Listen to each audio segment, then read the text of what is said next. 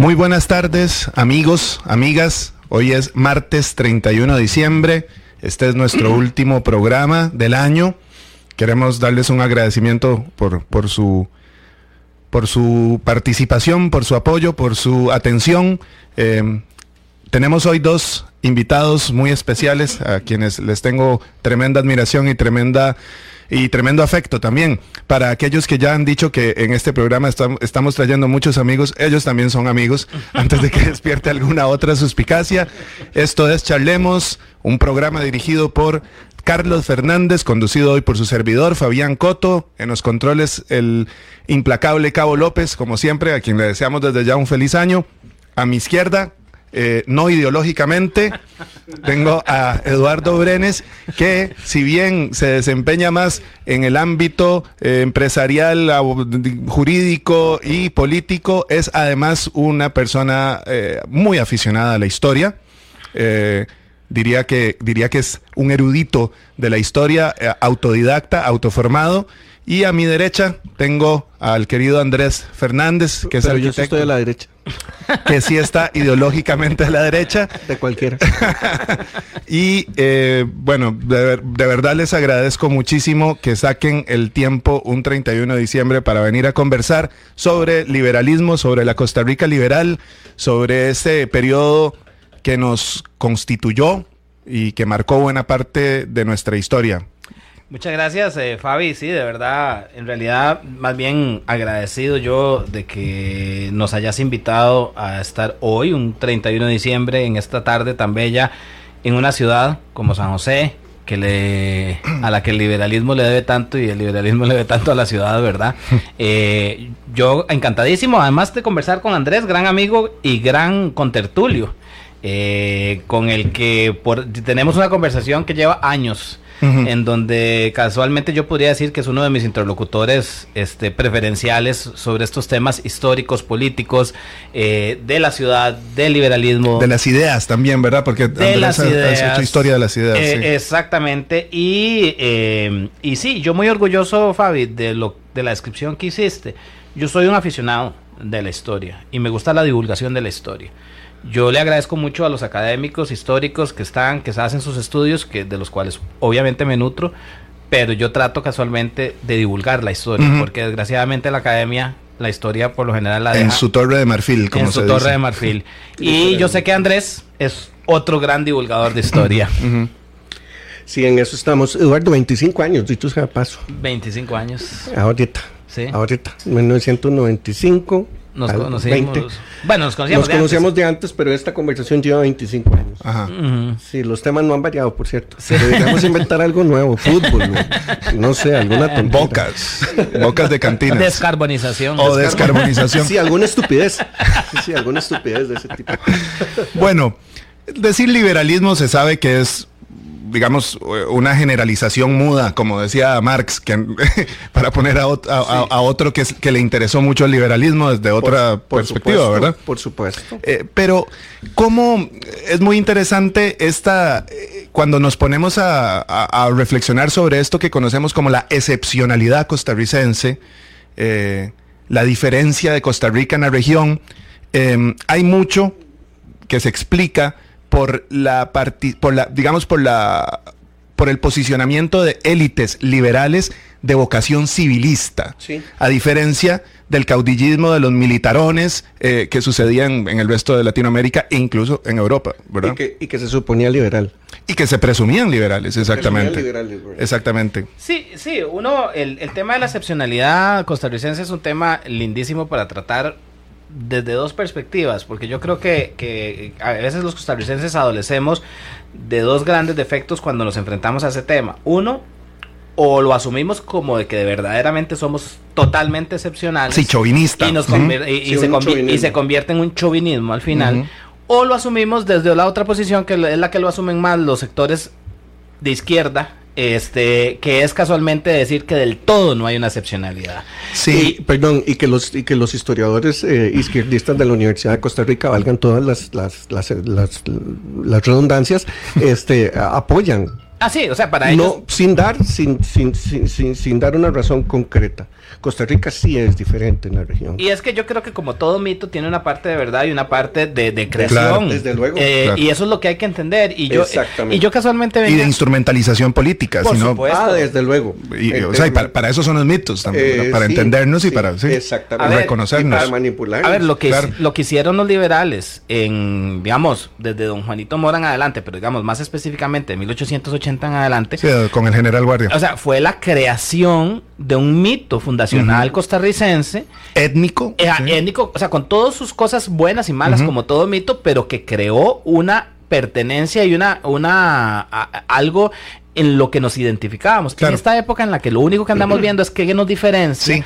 A diferencia de esta época, en ese momento lo que los liberales lograron muy bien fue buscar un espacio común. Claro. Una narrativa en la que nos reconocíamos como sociedad. Sí, Exacto. porque Ajá. se trataba de crear una nación. Claro. En este Exacto. momento estamos viendo a ver cómo la disolvemos, más bien. Claro, y era una narrativa común con todas sus contradicciones porque nada hay perfecto. Este, no es que no había, o sea, eh, eh, hay que ser muy tonto para creer que no habían pobres y ricos, claro que los habían, pero el, pero había un espacio de, de relacional socialmente en el que en el que esas diferencias se sentían menos que en otros lugares. Sí, las tensiones de clases Las se podían tensiones- gestionar, eh, ¿verdad? Sí, de, de- hecho el liberalismo introduce el instrumento esencial para, para, para clarificar esas, para esas tensiones, que es la educación popular. Claro. Ah, claro. Que Muy eso- interesante. que Con la reforma de Don Mauro. Que eso es lo que nos, desde antes, No, Desde antes. desde antes con Carrillo, Ajá. un gran liberal. De después Castro Madrid, que Ujú. siempre hacía las cosas en el papel y nunca en la realidad, y después con Curiosamente, uno de nuestros Jiménez. recientes eh, expresidentes se identificaba mucho con. ¿Se acuerdan que Claro, utilizaba? claro. No, no- no digamos nombres. No, yo sí lo digo, Guillermo Solís. Guillermo Solís, es que tampoco hizo nada. Don, don- don- don José María era todo buenas intenciones y cero acciones. Y don Luis Guillermo siempre salía con el rótulo de, de José María Castro, así Claro. como don Abel salía con Ricardo Jiménez. Te ¿recuerdan? cuento una Sí. anécdota que casualmente me encontré en estos días que la estaba comentando con Andrés. En 1927, a- a- a- haciendo un arreglo en la esquina eh, diagonal a lo que hoy es el Banco de Costa Rica, al Banco Central, por ahí, haciendo un arreglo por sobre una alcantarilla que querían conducir hacia el río Torres, descubren una caja de, de piedra, en- este, que era la, o sea, cuando la descubren la dejan por ahí, a los días alguien dice, no, pero eso es algo importante, esa es la piedra fundacional de, eh, al principio creyeron que era de la iglesia de la Merced, Sí, porque claro. originalmente estaba ahí, pero no era, No. y resultó que era la piedra fundacional del colegio de señoritas que ahí se iba a poner. Mira qué interesante. Eh, este, ¿de quién, quién lo había hecho? ¿Quién había puesto la primera Luis piedra? Guillermo Solís, eh, Don, perdón. don Ricardo, eh, don, don José María Don Castro José María Madrid. Castro Madrid. Este, le puso la piedra fundacional y nunca se terminó construyendo. tanto No, que- nunca se hizo. Nunca se hizo. O sea, 1849 por ahí era. O sea, y, y resulta Ese es el, el aeropuerto de Rotina del siglo XIX. Exactamente. y resulta que la piedra esta fundacional tenía, se supone, ¿verdad? Los- los- los- las, las crónicas de la época contaban que, eh, además con, con error, porque Monseñor eh, Anselmo Llorente y La Fuente Solo llega después. llega después, pero según las crónicas de esa época decían que Monseñor había puesto un crucifijo lleno de diamantes y que el presidente de un banco había puesto unas monedas de oro y que ahí estaban. y después- empezó a alertar esa codicia. Exacto, y después, aventurera. y después se perdió, eh, todo eso se Ajá, perdió. Pero ajá. bueno, a, a eso voy. O sea, a ver, eh, eh, el- y volva- volviendo un poco a lo que vos planteabas, eh, los liberales supieron, o sea, una de las cosas que es de reconocerles eh, es que ellos supieron plantear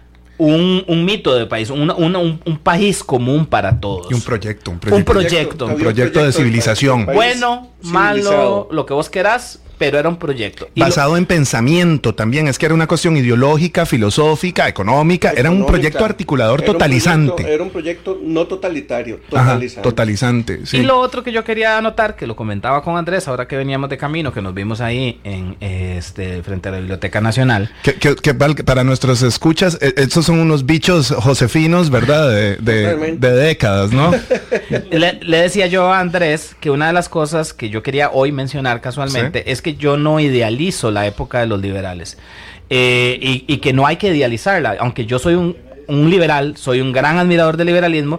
Casualmente como liberal tengo más bien una, por honestidad intelectual, que aceptar que es una época en la que tuvo sus, sus cosas maravillosas, porque sí las tuvo, pero también sus cuitas y sus cosas. Hoy veníamos hablando, ¿verdad? Sí. Del caso de ese de, de- de la elección de 1914 y todo lo que había alrededor, pero Eso sería interesante que tal, porque se considera, ¿verdad, Andrés? Como el fin o en donde se empieza a desgarrar el liberalismo en, 1914. ¿Qué es lo que pasa para, para quienes nos escuchan? Más que liberalismo, la República Liberal. Claro, claro, claro. No el liberalismo como ideario. exacto. sino porque siguieron. ¿sí? sino la República Liberal. Por dos razones por, por, primero por el, el digámoslo eh, eh, eh, vulgarmente, el mosquero terrible que significó la elección de 1914 de ese nefasto personaje que es Alfredo González Flores. Y por otro lado, en, eso en la circunstancia nacional y en el, en el plano internacional, la Primera, guerra, La primera guerra Mundial. El cierre de mercados. que definitivamente es el primer baldazo de agua fría sobre el ideario occidental ese de que las fuerzas del mercado dejadas por la libre iban a traer por sí misma la civilización al planeta. Eh, ah, cuando en realidad la tecnología vino a servir para generar la masacre más grande que el planeta había visto. Ah. Entonces, ahí el ideario liberal tiene un primer bajonazo que se va a reforzar en, a partir del 39 con la Segunda Guerra Mundial, pero que la crisis definitivamente va a, a dar al traste. Entonces, la República Liberal que empieza a partir de ahí es lo que yo denomino, y ya eso es una cuestión personal, eh, eh, ya de la historiografía costarricense, lo que yo denomino la República Liberal Tardía, de 1920, una vez restaurada por Julio Acosta, hasta 1940 con la elección. Cuando, llega el doctor. El doctor Calderón, que, no es liberal. Ese es el liberalismo, eh, don Cleto González Víquez o don Ricardo Jiménez, ¿verdad? Un poco. Bueno, también ahora que estábamos mencionando al, al, al Otón Solís liberal. Sí. Sí, bueno, es interesante, vos sabes, porque además en 1914 para mí se inicia, o sea, muchas veces se habla de la dictadura de los Tinoco como aislada completamente, como y, a veces muy convenientemente se aísla, pero no se habla casualmente de que es en esa elección de 1914, con la elección espuria, anticonstitucional de don Alfredo González Flores, a dedo, y no solo a dedo, perdón, con, a dedo con un con los cuarteles militares del lado tomados, este el Palacio Nacional eh, rodeado. el, Palacio Nacional rodeado que se elige a Alfredo González Flores, quien había sido uno de los de los principales urdidores de la, de la intriga que fue esa elección, porque fue una gran intriga en la que, hablemoslo también claro, yo soy un gran admirador de don Ricardo, pero en la que se prestó don Ricardo Jiménez, uno de sus grandes errores políticos. El más grande. El más grande, si, eh, si, no, tal vez.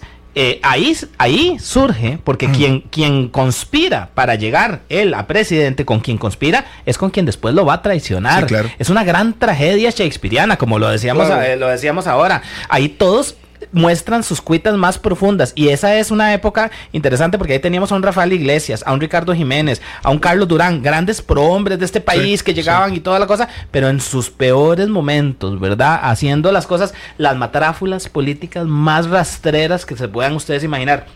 Y de ahí de, esas, de esos vientos salieron las tempestades de la dictadura después. Sí, y el gran ganador de 1914 es Tinoco. Claro. Claro, porque él fue el que puso básicamente a Alfredo González. Claro, él lo pone y él lo quita. Eh, eh, eh, exactamente. Entonces, y, ha habido un blanqueamiento de don Alfredo, este, porque desde una, hablando un poco de la utilización de la historia desde fines políticos, porque la socialdemocracia lo quiso blanquear por sus posiciones, sobre todo con el impuesto de la renta, la progresividad en los impuestos, lo del Banco Internacional, o sea, el primer intento de estatización, de, nacionalización bancaria. Entonces, lo han querido blanquear como el gran mártir, lo han convertido, pero lo que no hablan es de esa parte previa en donde él fue el gran urdidor de su propia llegada, que mm. era totalmente espuria, porque él no había sido, hablemoslo claro, y digámoselo a la gente, porque eso no se cuenta mucho en los libros, él no fue candidato, él fue puesto total. Por eso en la época sus críticos le decían el señor designado en la prensa para, para caricaturizarlo. Para decir no le decían no era, presidente. no era presidente, sino el señor designado Alfredo González Flores. Así se le así se le llamaba. Y es que así fue, eh, o sea, parte de la treta fue nombrarlo primer designado. Claro. Eh, y eh, ante la ausencia, de, ante la renuncia de don Máximo Fernández y don Carlos Durán, que eran los que habían quedado en primero y segundo lugar y que la constitución decía que era entre ellos que había que elegirlos, ellos presentan la renuncia y entonces al nombrarlo como designado sencillamente lo llaman además ilegalmente, porque los designados se nombraban por consejo del presidente y no había presidente electo. Mm. El Congreso se, se, se pone a sí mismo la, la, la, eh, la responsabilidad de nombrar tres designados. El primero, don Alfredo González Flores, y no sé si sabes quién era el segundo, el papá de don Alfredo González mm. Flores. Porque además eso era otra cosa, fue un nepotismo terrible. El papá era el, el vicepresidente, básicamente, hablemoslo en términos actuales, y su hermano era el ministro de Educación, ¿verdad? O sea, eh, eh, pero bueno, no, no, no vinimos a hablar nada más de esa época. Eh, no, no hablemos de González Flores, no, me duele el estómago. es muy curioso cómo efectivamente, y, esto lo vinculamos con los otros procesos o los otros periodos que nos gustaría hablar, pero sí es comprensible y lo último que digo ya de González Flores para no para que el fin de año de Andrés no esté pasado por, por la gastritis. Eh, es interesante cómo efectivamente esa figura de, de, González Flores se reivindica desde un presente a quien le resulta políticamente muy, muy rentable. Exacto, muy rentable políticamente erigir esta figura mítica que se enfrentó nominalmente a los grandes capitales y empezó a estatizar y empezó a clavar de impuestos a todo mundo. Él era uno de los grandes capitales. Por supuesto. Yo no sé si vos sabías que él fue uno de los grandes financistas de la campaña del Partido Republicano y por lo cual necesitaba llegar para que a través de la deuda política se le, se le, podía devolver la plata que él había invertido. Qué curioso. Desde entonces ya teníamos esas, ese mercado bursátil de los, de los, de los votos. Pero a ver, uh, Fabián, yo ahí sí quiero decir claro una cosa. Yo creo que negar que la historia se usa por fines políticos, eso siempre se ha hecho, se hace desde todas las trincheras. Lo que es triste es ver a veces a ciertos sectores de izquierda que se creen inmunes a eso y creen que ellos no usan la, la, política, eh, la historia como, como un arma. Un arma política. Como un arma política. Ahí tenemos a personas, por ejemplo, con la utilización de un Rodrigo Carazo, por ejemplo, que fue un hombre que llegó de la mano de la ANFE, de la mano de los católicos, a la presidencia de la República y de la derecha de este país, para que después se convirtiera en un ícono de la izquierda eh, costarricense, tratando de borrar toda esa otra parte. Este ah, simplemente porque nos dejó, eh, o sea, mm, digamos, por una azar eh, temporal o no, eh, porque nos dejó sumido en una crisis. Pareciera que hay como una, una fascinación enorme, ¿verdad? De las izquierdas. por, los que generan crisis. Exacto. O sea, Alfredo González Flores, a ver, que no lo voy a culpar solo a él, porque era el contexto, estaba el contexto histórico. Carazo también. Pero, ahora Andrés me decía algo muy importante, que digamos que se identifican siempre las, las tercerillas, famosas tercerillas, que se identifican con la época de Tinoco, en realidad el que las inició fue Alfredo González, claro. González Flores. Pero bueno, una crisis fiscal, eh, una crisis fiscal eh, bravísima en la que, la que nos, la que estábamos sumidos en ese, en ese, en ese entonces. Pero sí, volviendo al, al, periodo, digámoslo así, un poco más luminoso del liberalismo, en la el, último, los últimos 30 años del siglo XIX, más o menos podríamos ubicarlo ahí. Este, es precisamente donde se constituye también esa aparente vocación comercial y de apertura eh, de, la nación costarricense. Es decir, nosotros nos constituimos como nación eh, en tanto hay una posibilidad de... O sea, el intento era siempre vincularse al mercado internacional desde la colonia y no lo podíamos ah, hacer. sí, sí, sí, porque eso viene desde la colonia. Sí, sí, sí, pero, pero, no se podía, digamos, con el tabaco, qué sé yo. Eso se logra ya con Carrillo. Claro. Eso se empieza a lograr con Carrillo y se potencia con Juanito Mora. Juanito Mora, Juanito Mora es todavía un estadista, a, a mi juicio, todavía, todavía hay mucho más hay otros rostros ocultos de Juanito Mora que todavía hay que, hay que identificar.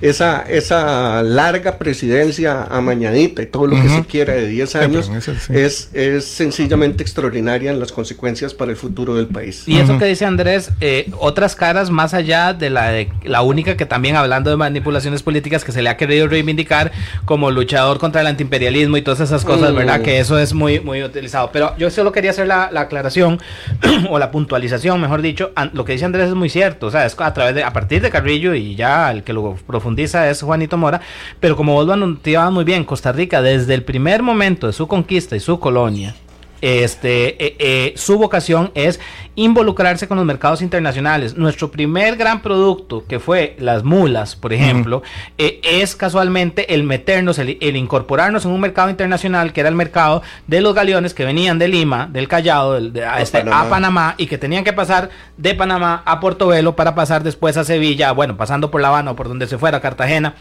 Este, era un mercado internacional y nosotros... Eran las cadenas globales de valor de entonces. Eran las cadenas globales de valor y nosotros así era, eso era, el cacao también fue de alguna manera lo mismo. Porque el cacao de París Entonces, o sea, el no ver, y, eso me lo decía Jorge Cornick el otro día en una entrevista que le hice casualmente, que fue una, una, una puntualización que me pareció muy acertada, me decía, es interesante cómo los historiadores, sobre todo los marxistas, dice, cuando analizan la colonia, sí están de acuerdo en decir que eh, el aislamiento que la, que la, eh, la metrópoli eh, condenó a América de estar cerrada en, en- en comercio fue la que lo condenó a la pobreza. Y eso sí lo aceptan, pero cuando lo traemos al mundo moderno, No. lo aceptan igual. O sea, para ellos hay que estar aislados, hay que ser proteccionistas, ¿verdad?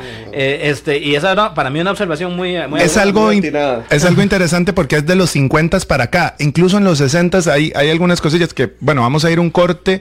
Dejo con esto. Incluso alguna vez fuera de micrófonos conversamos. Hay discursos de Fidel Castro, promo, digamos, propugnando por el libre comercio en los años 60, ¿verdad? O sea, cosa, cosa tremenda. Yo, mis, estamos está- no- no- nuestros invitados están hablando pestes de mis amigos eh, de, la, de la escuela de historia. Eh, yo les mando un saludo muy cordial si es que nos están oyendo. Eh, no Amigos a los que leemos. Muy, mucho, porque los leemos. Los leo a son todos. mis amigos y mis ex compañeros, no. Em, eh, la vida cotidiana en eso que entendemos la Costa Rica liberal, ¿verdad? Decían fuera de micrófonos Andrés que él está casi seguro de que era más libre, valga el, el- el pleonasmo acá, más libre que ahora. Sí, sí, definitivamente. Eh, eh, basta ver los periódicos, no solo la cantidad de periódicos, sino la variedad de, de- de opiniones sobre los más diversos temas, desde los políticos a los económicos, y como, por ejemplo, jamás se discutirían estupideces religiosas como hoy, por ejemplo. Interesante. Que esto, que esto es que esto es una barbaridad. Eso es un, esto es una, lo que estamos viviendo hoy es una involución con respecto a la Costa Rica de los años 20, o sea, de hace un siglo atrás. Estamos, estamos totalmente O sea- eh, atrasados. Para no hablar de cuestiones como la moda, por ejemplo. Ujú. Para no hablar de... de Uso de drogas, de, eh, cosas de ese tipo. Las drogas heroicas, que Ajá. estaban de loca moda entre la clase alta costarricense. No, pero ¿verdad? también la clase baja. O sea, no, voy, eh, voy. sí. Y, y- y- y que lo podía hacer porque había todo un submundo organizado, el denominado apachismo, como, se, le, como se le llamaba, que traficaba con cuerpos y sustancias a lo mágico, ¿verdad? O sea, aquí se consumía heroína, cocaína en los años 20 a niveles impresionantes. O sea, para niveles 1929 de- se llega epidemia. una epidemia de más de 600 personas adictas a la heroína y a la cocaína en San José de 1929. Ahora que decís eh, que era importante también diferenciar también los, Palmer, los el, el trabajo de Steven Palmer sobre los sobre los trabajadores, ¿verdad? Zapateros. Entonces es muy interesante que ahí se ahora- empieza Ahora, y, y, y- y ver la respuesta del Estado liberal. Reprimir, no, vamos a curar. Ujú.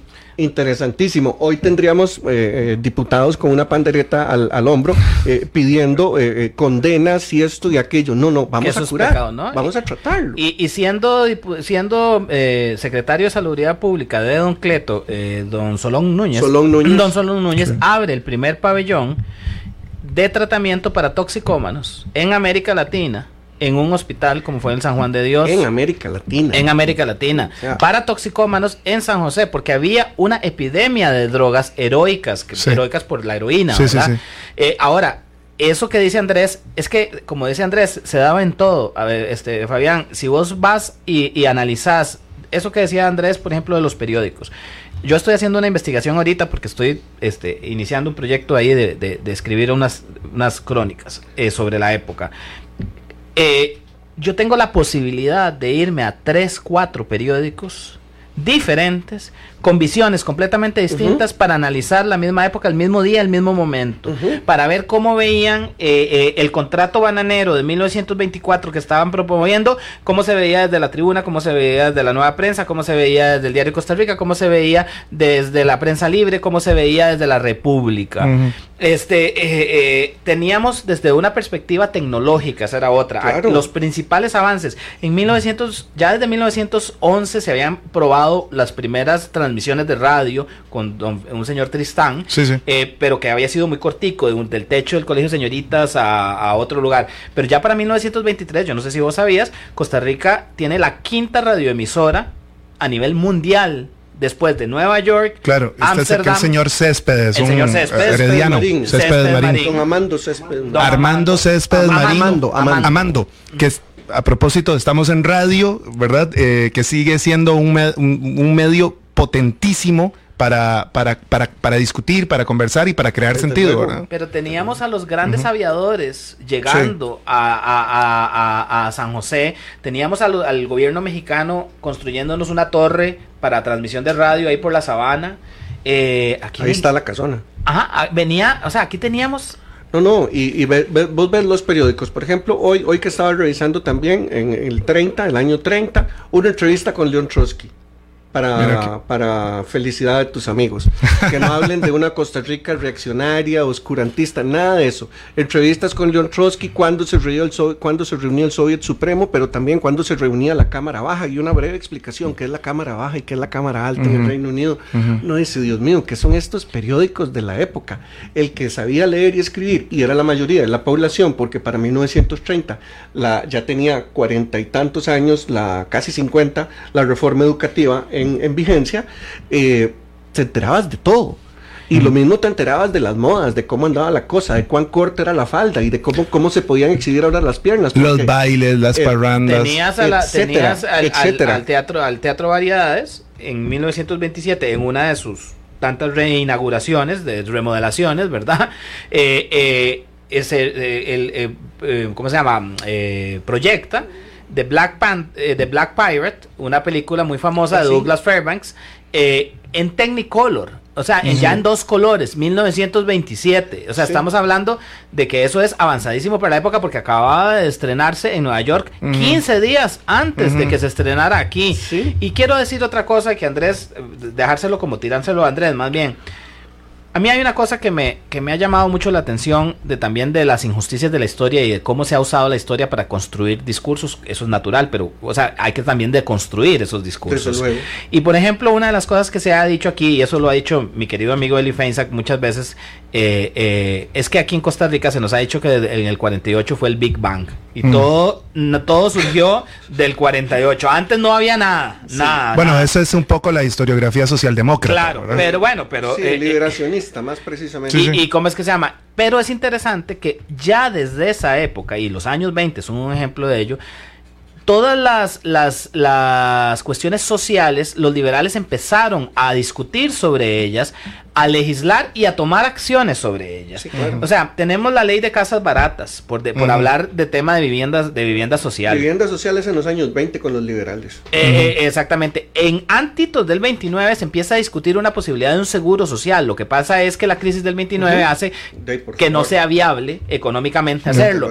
Pero también tenemos en 1924, en, eh, perdón, 1921, 1924 y 1926 discusiones sobre el voto femenino donde fueron, o sea, estuvieron a esto de aprobarse De el voto femenino. Desde luego. O sea, digo yo, aquí se ha querido inventar como una cosa como que en esa época, por ser liberales y porque, claro, se quiere estigmatizar al liberalismo, nada, nada existía antes. Aquí nada pasaba. Nada pasaba. Las reflexiones que un- el viejo liberal de don Ricardo Jiménez empieza a tener sobre un pragmatismo en cuanto a la intervención estatal un poquito mayor, como una, este, son interesantísimas. Don Cleto, ¿verdad? Decía Alberto Cañas Don que don. Cleto, que Don Cleto González Víquez tenía eh, casi como libros de cabecera El- eh, el- títulos de Keynes, de Keynes y, y- Aldous Huxley, El mundo y- feliz de Aldous y- Huxley. Y subrayados, subrayados, con subrayados, anotaciones muy con interesantes. anotaciones que él los Sí. llegó a ver. Sí. Sí. don Beto contaba eso. Eh, y en efecto, claro, son intervenciones de índole táctica. Y como, decía no, Keynes. estra- no estratégica. ¿verdad?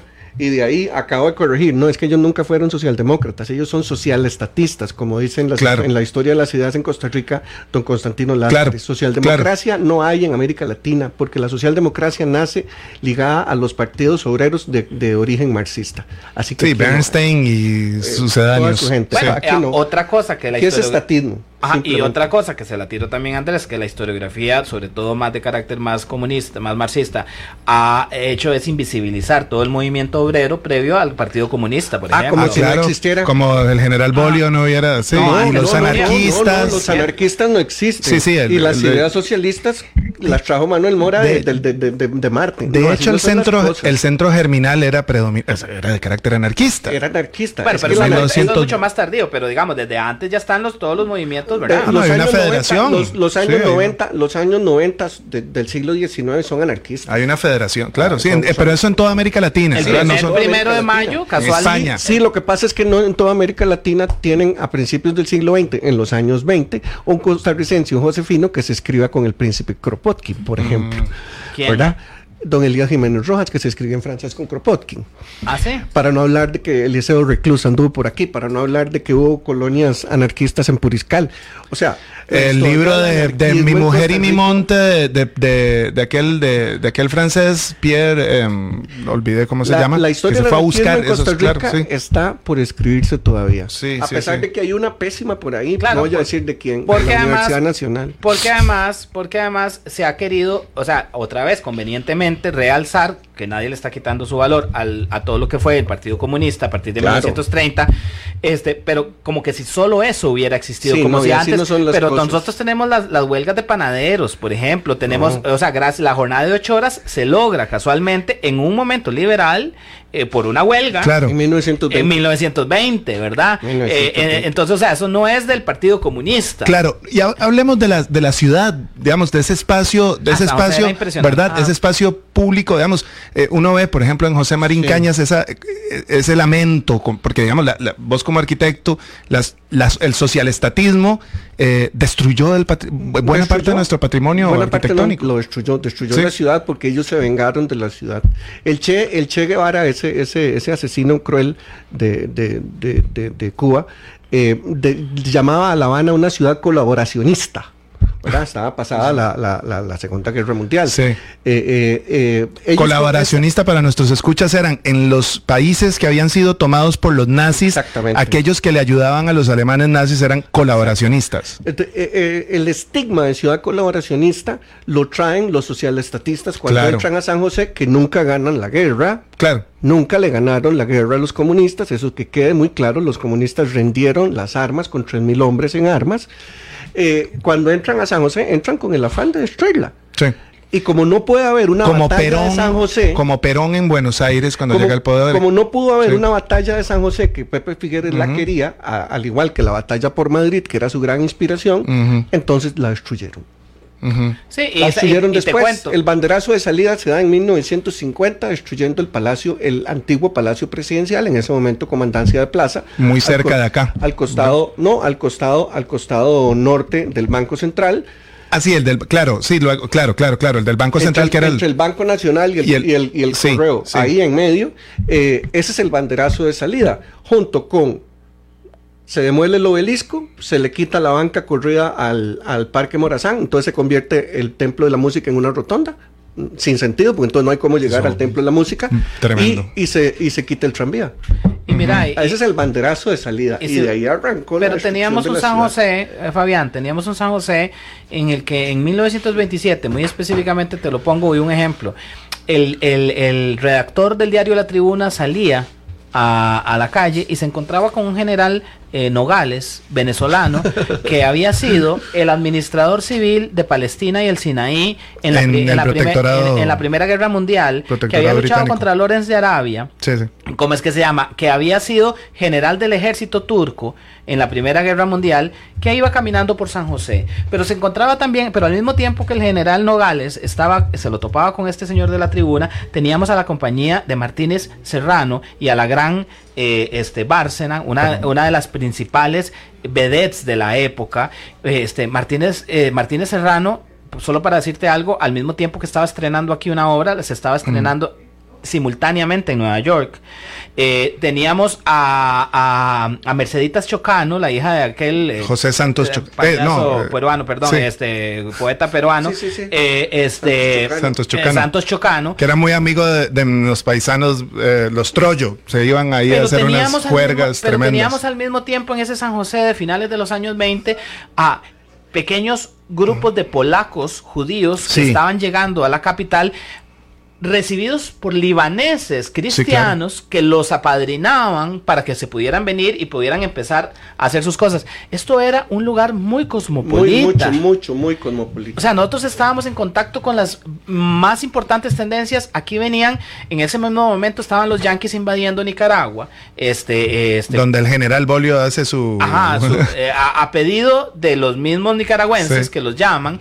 Y, y, cómo es que se llama? Y aquí se estaban dando las conferencias panamericanas donde venían los diferentes diplomáticos a discutir condenando la invasión de los yanquis. Entonces, vos me preguntabas, ¿cómo era ese San José? Era un, seguía siendo el mismo pueblito, porque era muy pequeñito, y eso sí, todo el mundo lo decía, pero con una vitalidad impresionante. Impresionante, con una vida de barrio, verdaderamente de barrio, en, en, toda, en toda su periferia, con un casco central increíblemente activo en términos económicos, políticos, sociales, religiosos, etcétera. Y hospitalario. Muy hospitalario, porque siempre lo hemos sido. Aquí se ha venido a meter, como este general venezolano, se ha venido a meter cualquier. Vino Antonio Maceo, el libertador cubano. Aquí estuvo, Martí, aquí estuvo Martí. Aquí, aquí, estuvo, aquí estuvo Darío y aquí estuvieron cualquier cantidad de personalidades interesantes viviendo temporadas, precisamente porque era una ciudad de acogida de gente que pensaba distinto y que se respetaba. Hoy que, hoy, hoy que es casi prohibido pensar distinto a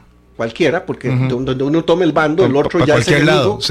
no, aquí no habían enemigos, habían adversarios, y adversarios que podían salir a la prensa a discutir civilizadamente. Y una cosa como la tertulia de la ventana, ¿verdad? Que eso es 20 30, me eh, parece. Eh, sí, y la tertulia de la ventana, la tertulia del Morazán, la tertulia de la América, los diferentes clubes. los clubes que habían cualquier, cantidad. fueran deportivos unos, otros de pseudo aristocracia.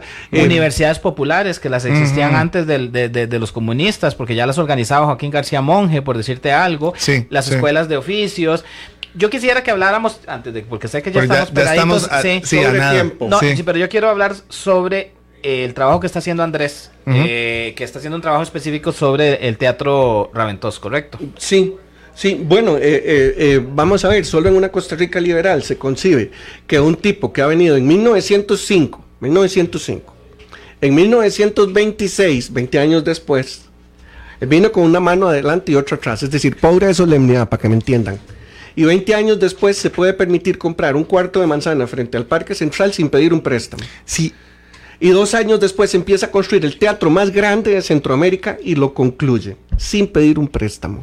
José Raventós. Iniciativa privada. Eso es iniciativa privada. no le ayudó ningún Estado. Pero iniciativa privada son las exposiciones de artes plásticas donde nace ya un arte propiamente, un arte plástico costarricense con la generación nacionalista. La empresa privada, Diario Costa Rica, con el apoyo de la Embajada de Argentina. Y así puedo decir la tontería que dijo, que se dice que dijo, porque no hay certeza de eso, lo puedo decir, que se, dice que se dice que dijo Benavente con respecto a que el Teatro Nacional, ¿verdad? Un teatro, una aldea alrededor de un teatro, pues no era una aldea y no era un teatro, habían seis teatros que esos sí estaban llenos de cultura, porque eran los que visitaba la gente. El Nacional no, el Nacional no era centro de nada, porque como dijo Marín Cañas, era el teatro más grande del mundo. Nunca lo habían podido llenar.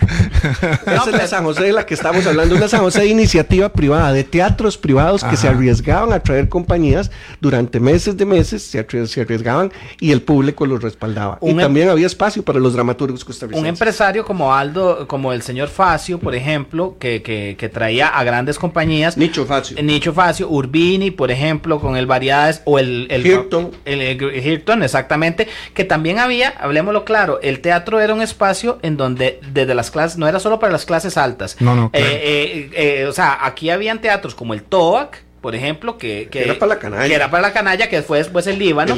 Y tenías el moderno. Para eso estaban las zarzuelas, ¿verdad? Y las operetas. Y las operetas. de, por sí aquí no se escuchaba ópera. No, no, no. Hay en el cuento aquel de, de, Carlos Luis Fallas, el taller, ah, hay una, hay una referencia buenísima donde se burlan los obreros del dueño del taller porque dicen que va a oír ópera y no entiende absolutamente nada. claro, pero lo que te quería decir era que había una iniciativa privada que a veces ganaba a veces perdía y no había necesidad de un Ministerio de Cultura que les anduviera pagando las cosas. Y aquí venían los mejores de los mejores, o sea, porque si vos analizás ya no desde una perspectiva local, sino una de perspectiva de circuito internacional, lo que se veía en el Teatro Colón en Buenos Aires era lo mismo que se presentaba aquí y que se presentaba en el Teatro Eslava en Madrid o que Está muy articulado, estaba completamente muy articulado. Y Antonio Alemán en la Avenida Central te publicaba lo que fuera y muchas, muchas, una enorme, una enorme cantidad de obras clásicas de la literatura costarricense fueron o por Trejos o por Lehmann